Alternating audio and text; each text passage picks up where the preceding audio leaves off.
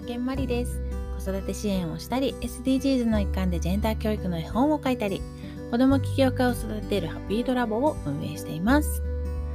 えっと本日ですね2月の21日本当は前に朝ですね7時にアップロードさせていただいてるんですがすいません今日1時間遅くなっておりまして今現在この収録時間がちょうど今8時になっております。遅くなってすいませんでした。ちょっとですね、今日はあの、Facebook の記事の方で、なんかどうしてもこうシェアしたい内容がありまして、そちらはのちょっとあの忘れないようちにと思って書かせていただいてました。あの、トカケンマリの応援団ということで、あの、私、有料で私を応援するっていう 集まりがあって、で、あの、まあ、簡単に言えば私を応援するなんですが、まあ、私自身がこう普段やってることをシェアしたりとか、あの今どんなことを思ってるかとかあのあんまりこう表ではねいろんな意見もあるので 言えないこととかをこうオープンに言わせていただいてたりあとはその応援団同士もね結構こうつながっていろんなこうじゃあプロジェクトをやろうかとかいう動きになっていったり、まあ、何か困ってる人がいたら助けたりとか、まあ、そういう感じの応援団というチーム、チーム？みたいなのがありまして、えっと、昨日のね、あの、Facebook の投稿に、あの、入会したい方は、あの入会のこうね、なんていうの、フォームがありますので、あのぜひ、あの、仲間入りしようかなっていう方は、あの、ぜひぜひお気軽に、あの、出入りは自由なので、あの、有料にはなるけど、やめるのも全然自由ですので、あの、興味ある方は、あの、ジョインしてください。まあ、そんなこんなでちょっとね、今日のテーマ、早速いきますね。今日のテーマは、目の前の人にできることをということでお伝えしていきたいと思います。えっと、そのまあ応援団にも関係することなんですが、まあ、あのまあ、子供の子育て中の人に限らずですけど、まあ、なんかこう子供たちに、まあ、なんかね、目の前で例えば困ってる人がいたら、助けてあげようねとか、なんかこう手を差し伸べることっていうのはまあ教えると思うし、まあ、逆にこう大人の人たちもまあ何か自分にねできることあったらぜひやりたいっていうような人最近すごい増えたどんどん増えてるんじゃないかなっていう気はしていてもちろんなんか昔からそういうふうに思っていた方も多いけどなかなか声にできなかったでも今はそうやって声に表現しやすい伝えやすいっていう環境があるのかなまあなんかこうみんなすごいいろんな人を助けてる人多いなっていう印象があります。まあ、そんな中でですね、まあ、私自身も、まあ、少なからずこういろいろな子どもたちと関わったりたくさんの親御さんと関わったり時にはこう大勢の前で講演をさせていただいたりとかこうやってオンライン上でいろいろなこうサービスを始めたりとか、まあ、そんな中で人と関わることがかなり去年一昨年あたりからですね増えてきたなっていう感じはあるんですが。まあそうやって関わる人が増えてくるとやっぱりこう自分の目の前で困っている人っていうのはあの必然的にこう増えてきますよね。で特にこのコロナとか、ま、コロナとかというかコロナですねコロナで、まあ、あの仕事が大変になってしまったり、まあ、逆にこうご家族とか身内であのコロナにかかってしまって今じょ何て言うの？もう家庭の中が大変なことになってるっていう方だったりとかそういう方にこう出会うことが増えてきました。でその時に、まあ、自分が何をできるかなって考えると、まあ、まあ、コロナに限らずですけどこの困っている人たちを全員助けるっていうのはあのまあ無理だと思ってるんです。自分自身のね。まあいろいろなこういろいろなっていうかまあ、うんまあ、金銭的にもそうだし時間的にもそうだしそういういろいろな物理的要因というかね。ので、まあ、全員を全員助けるぞっていうのはあのよくあのあれ最近あのあれあれなんだけど、クラブハウスじゃなくてチーム、チーム。えっと、出てこない、カタカナの言葉が出てこなくなるやつね。あの、西野さんとかがややられている、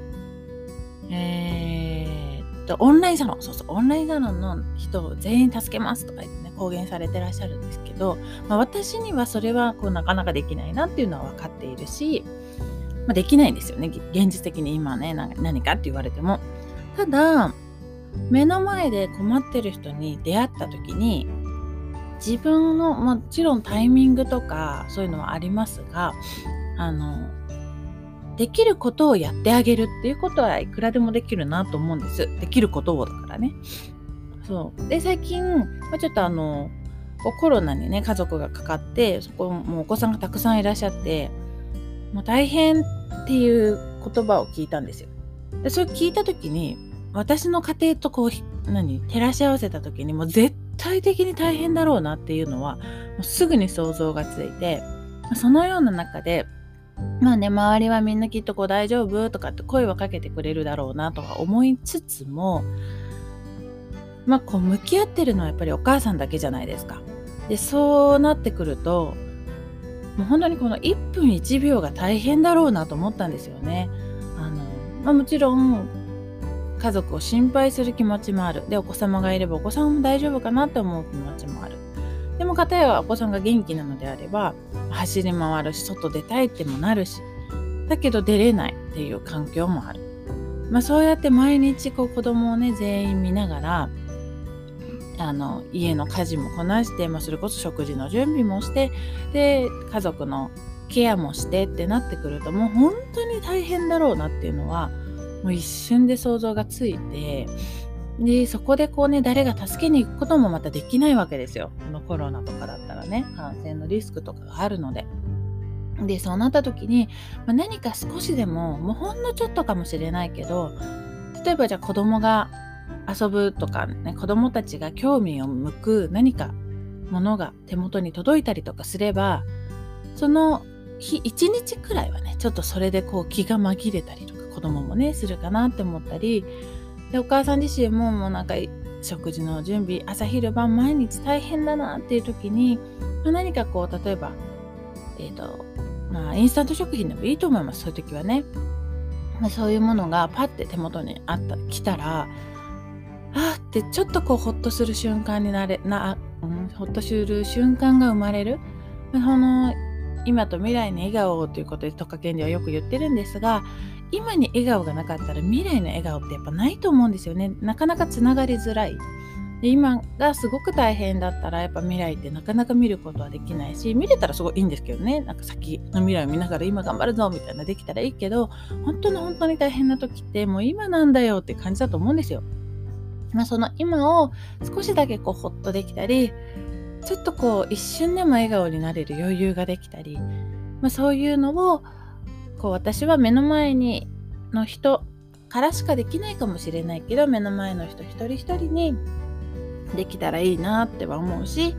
まあ、もちろんこの、ね、タイミングはあるけれどもなるべく